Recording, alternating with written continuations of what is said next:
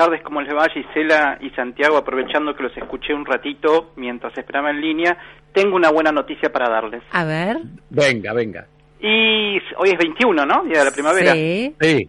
Completamos el objetivo que tenía el equipo del ministro de Economía y hemos llegado a los 5 mil millones de dólares de recaudación con el dólar soja 10 días antes de que termine el mes. Bueno, lo felicitamos. Siempre Eso- decimos aquí que el campo siempre está. Mira cómo te voy a decir, ¿y eso es bueno o es malo? Y bueno, vamos a, vamos a analizar un poco más. Eh, ¿Cuál es el gran problema que viene sufriendo la economía argentina hace años, pero que se ha exacerbado en los, en los últimos dos, quizás, ¿no? O tres. El faltante de dólares, ¿no? Sí. Que no nos deja eh, crecer como queremos o cuando crecemos, como ocurrió el año pasado, se agotan todas las divisas que tenemos y volvemos a tener una crisis en el frente externo. O sea, la escasez de dólares por nuestra matriz productiva y por nuestra alta bimonetariedad es un problema. Y poder tener incentivos que hayan generado en 20 días 5 mil millones de dólares de recaudación en el Banco Central es una buena noticia contestando específicamente tu pregunta. Bien, muy bien. Esto que se haya eh, cubierto 10 días antes de, de lo esperado, ¿significa que se cierra? No, no, no. O sea, el Banco Central y el Ministerio de Economía no modificaron eso, sigue siendo hasta fin de septiembre.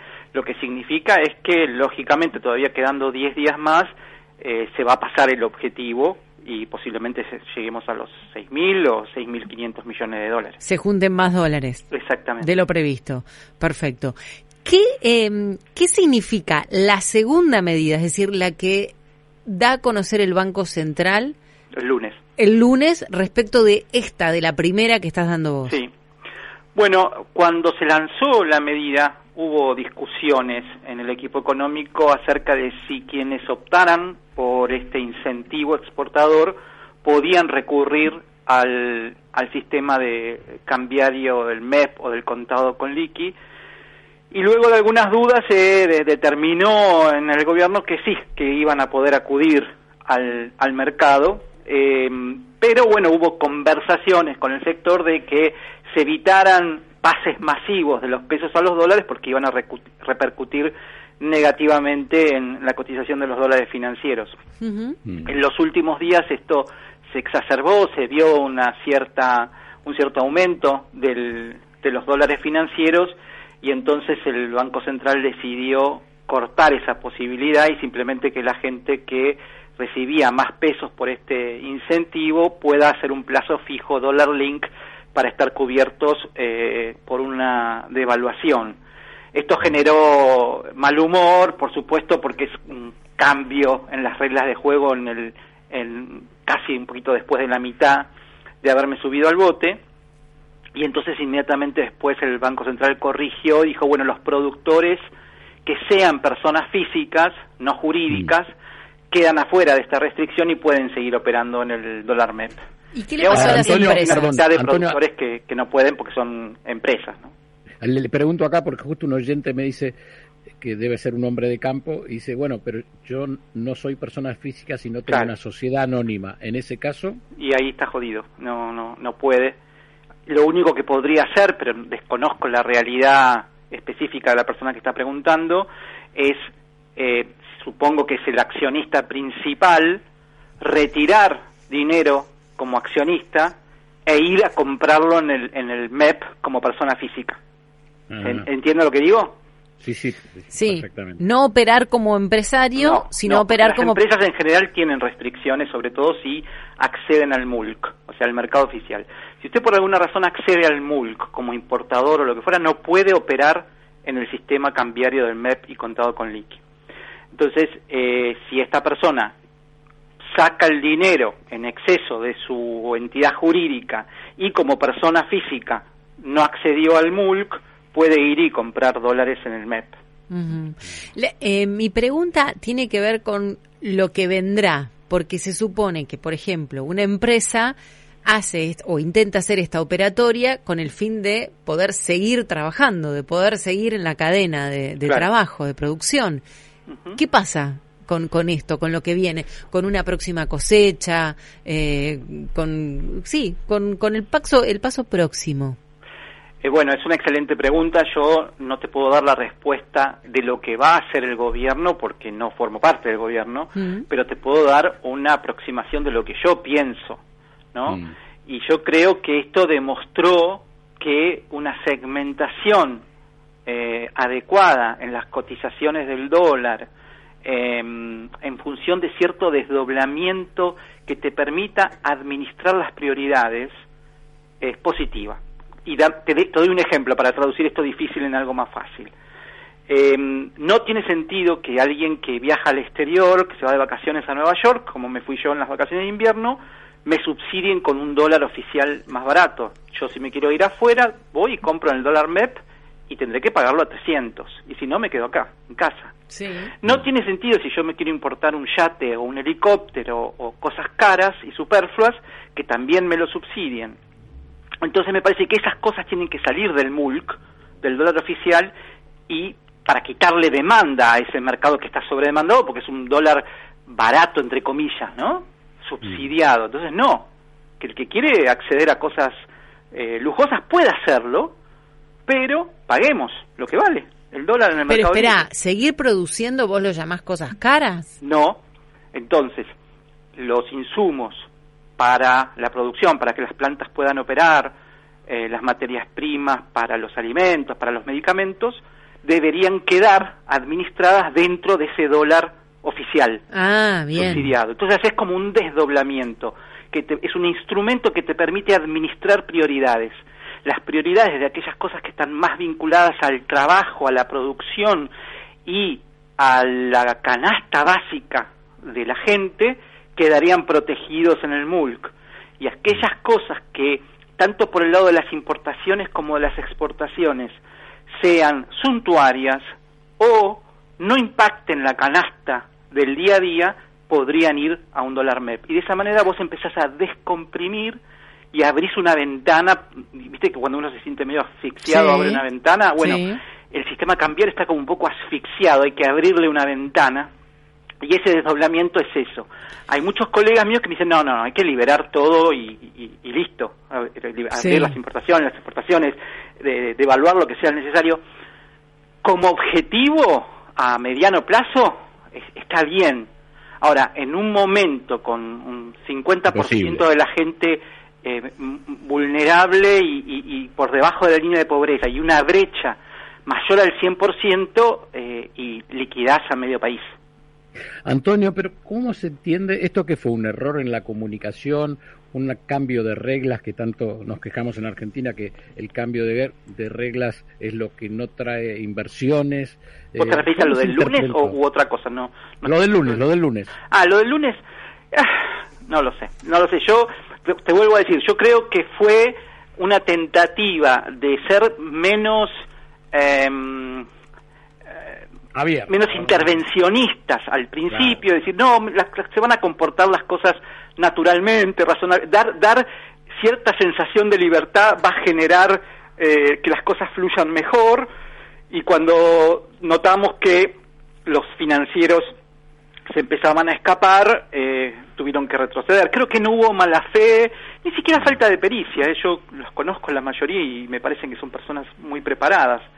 Fue un intento. Y bueno, la economía argentina es de una precariedad y de una complejidad que es como un paciente en terapia intensiva. Yo no sé si alguno de ustedes tuvo alguna vez un, familiar en terapia intensiva, pero vos a veces te encontrás que los médicos te dan los informes y dicen, bueno, ahora vamos a probar con esto y ahora vamos a intentar con esto. Y vos decís, pero ¿cómo? Están hablando de mi madre, y me están diciendo que ahora... ¿Cómo esto de probar? Antonio, es terrible lo que nos estás diciendo. Bueno, pero... Es así. nunca existe la verdad, decía no, Es así. Prueba y error, ¿no? Es así. No, a veces no queda otra, porque la, economía argentina es un paciente grave. Hmm. No, no tengas ninguna duda, eh, eh, estamos de acuerdo en esto. Lo que yo me pregunto, Antonio, ¿qué pasa si esta gente, por ejemplo, que tenía empresas, ¿no? que tenían que eh, liquidar o exportar granos, vamos a suponer, dice, no, no lo exporto, me lo quedo. Eh, decís ahora a partir de este por el cambio de, reglas del Sí, por el cambio de reglas. Yo te voy a decir algo. Eh, no, no sé si es viable lo que yo estoy diciendo, eh, te pregunto. Sí, sí, sobre todo no tanto el exportador, porque el negocio del exportador es de pasamano, ¿viste? Le compra al productor, muele y exporta el aceite. ahí la decisión es más del productor, ¿no? Dice, no, ¿qué hago? ¿Vendo o no vendo ahora que no me dejan comprar? Suponete que como este oyente... Pero al productor, claro, pero el productor chico sí va a poder comprar. El, productor chico o incluso el mediano, pero que es unipersonal. Bueno, yo te diría, yo tuve la misma duda que vos. Eh, lunes, martes y miércoles se está vendiendo muy bien porque frente a la, en economía las cosas no, no funcionan este, por soy amigo o soy enemigo eh, me gusta ideológicamente o no, sino que funcionan como con racionalidad de bolsillo. Y el precio que se está pagando hoy frente a lo que se podría pagar de acá a 10 días cuando se termina el dólar soja es muy bueno. Esa es la realidad entonces, usted nos empezó diciendo, tengo una buena noticia, ya pasamos los 5 mil millones. ¿Nos puede terminar eh, diciendo, o exprésese como quiera, que eh, eh, esta medida no va a perjudicar a las empresas agropecuarias? La, la del lunes. La del lunes, la del Banco Central. No, bueno, es una medida que al 50% de los productores que, que tienen una entidad jurídica los complica, pero digamos, todo aquel que ya vendió en los primeros 20 días ya se pudo este, switchear, como le dicen los chicos ahora, a, dólares y, lo pudo hacer. Lo que falta de acá en los próximos 10 días, si tiene una entidad jurídica, se le, va a complicar, sin, sin lugar a dudas. Lo que estamos viendo, no obstante, es que están vendiendo igual. Ajá. Están vendiendo igual. Lunes, martes y miércoles. Se vendió. Eh, y te diría cifras récord, que también puede tener que ver con el hecho de que falta poco para que termine el mes. Hmm. Sí, son todos, son todas variables que hay que tener en cuenta, obviamente, que, pueden afectar, digamos, a la, a la decisión. Me queda solo una pregunta que me quedé con la duda en, lo que nos fuiste contando. Sí. No pueden acceder a, este tipo de, de, dólar, ¿no? Al dólar oficial, pero sí tienen la posibilidad de poner el dinero en, digamos, en otro lugar que le pueda generar eh, resguardo o ganancia. Sí, dos, dos opciones te doy.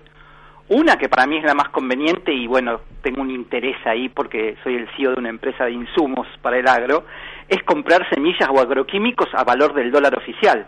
Es decir, venden su, soja a 200 y compran agroquímicos o semillas a 145. Ahí hay, hay un negocio, ¿no? Ah, bien, bien. Esa es una opción. Y la otra opción, si ya compraron, si no, no tienen que hacer eso, y quieren protegerse de una eventual devaluación, porque dicen, no, esto no va a aguantar y eh, la Argentina va a devaluar y el dólar va a estar a 200 de verdad, pero el mes que viene, bueno, ponen un plazo fijo, que se llama plazo fijo chacarero o dólar link, por el cual se ajusta diariamente en función al movimiento del dólar oficial que publica todos los días el Banco Central. Bien, bien. O sea que no se quedan desprotegidos, hay opciones. Hay opciones. Hay opciones. Bien. Em, bueno, me quedé con esto de la terapia intensiva, ¿viste? Y todo eso que en el día de la primavera. A mí me gusta, vos sabés, me gusta mucho la comparación con lo biológico humano porque es más claro para la gente que, que la economía que es medio abstracta. Por eso, por ejemplo, cuando pienso en un plan de shock para bajar la inflación, la pienso como un torniquete antiindexatorio, porque digo, es, es, la indexación es como, una, como un cuerpo con hemorragia que hay que cortarle esa sangría y cómo se la cortas con un torniquete. Bueno, me gusta hacer esas, esas este, comparaciones. Y decime, Antonio, ¿cómo hacemos para que florezca? Porque, Pensar en el mediano plazo. Argentina, vos pensá eh, nada más que litio, minería, hidrocarburos, gas, agricultura y ganadería, por supuesto, ciencia del conocimiento en tres años vamos a estar exportando el doble de lo que exportamos hoy y se termina toda esta todo este dilema del frente fiscal que tenemos. Vos sos, mira, me encanta lo que decís y a mí me gustaría creerte, pero por este micrófono, a lo largo de este programa que lleva muchos años, pasó tanta gente que me prometió que en tres años esto va a quedar como un pero mal yo te estoy diciendo con qué y cómo, ¿eh? O sea, realmente Argentina hoy tiene Mira, eh, hace más de tres años nos hablaron de vaca muerta y sin embargo vaca, muerta no resucita. Sí, yo como no, no, no, te estoy peleando a vos. No, ¿eh? no, no, pero vaca muerta es una eh, vos sabés lo que ha crecido Vaca Muerta, las exportaciones de hidrocarburos bueno, año a año están creciendo de una manera... Pero hay un montón de cosas que ya tendrían que estar hechas y no pudimos hacerlas. El gasoducto, por ejemplo. Bueno, estas son las cosas que donde, déjame ponértelo así, nosotros ya podríamos haber resuelto el tema de, nuestra problemática fiscal con, eh, eh, digamos, un sistema político que acuerde más ciertas cosas fundamentales y no discuta absolutamente todo, pero no lo pudimos hacer. Por eso hoy estamos así y no estamos ya en camino de resolver. Así como yo te digo, en tres años, haciendo las cosas como las venimos haciendo, vamos a estar muchísimo mejor que ahora porque es tal la necesidad del mundo de comprar gas, de comprar eh, litio, de comprar eh, minerales raros, por supuesto agricultura y ganadería, y Argentina tiene la posibilidad fácil de producir todo eso, que vamos a estar mejor. Ahora, en lugar de estar mejor, podríamos estar excelentes mm. si tuviésemos una clase política acorde a lo que necesita el país y al potencial del país. Lo dudo, pero por lo menos vamos a estar mejor, seguro. Antonio. En el día de la primavera, que todos tenemos ganas que todo florezca, mm. ¿eh? Antonio Aracre, CEO de Sirgenta, te agradecemos muchísimo. Nos quedamos con tu mensaje de esperanza y te vamos a seguir llamando, ¿eh? porque nos hace bien. Tendrían que, tendrían que escuchar muchísimo los políticos. Nos hace bien este, tener este, una, una, esperanza así. Muchísimas gracias por Les mando un abrazo, feliz primavera. Igualmente para vos. Antonio Aracre, CEO de, de Singenta, bueno, nos contaba que es una empresa de, de insumos, eh, de agroquímicos, y nos daba su visión sobre esta medida que fue dada a conocer el día lunes, eh, y bueno, nos contaba allí los vericuetos que pueden llegar a tener las empresas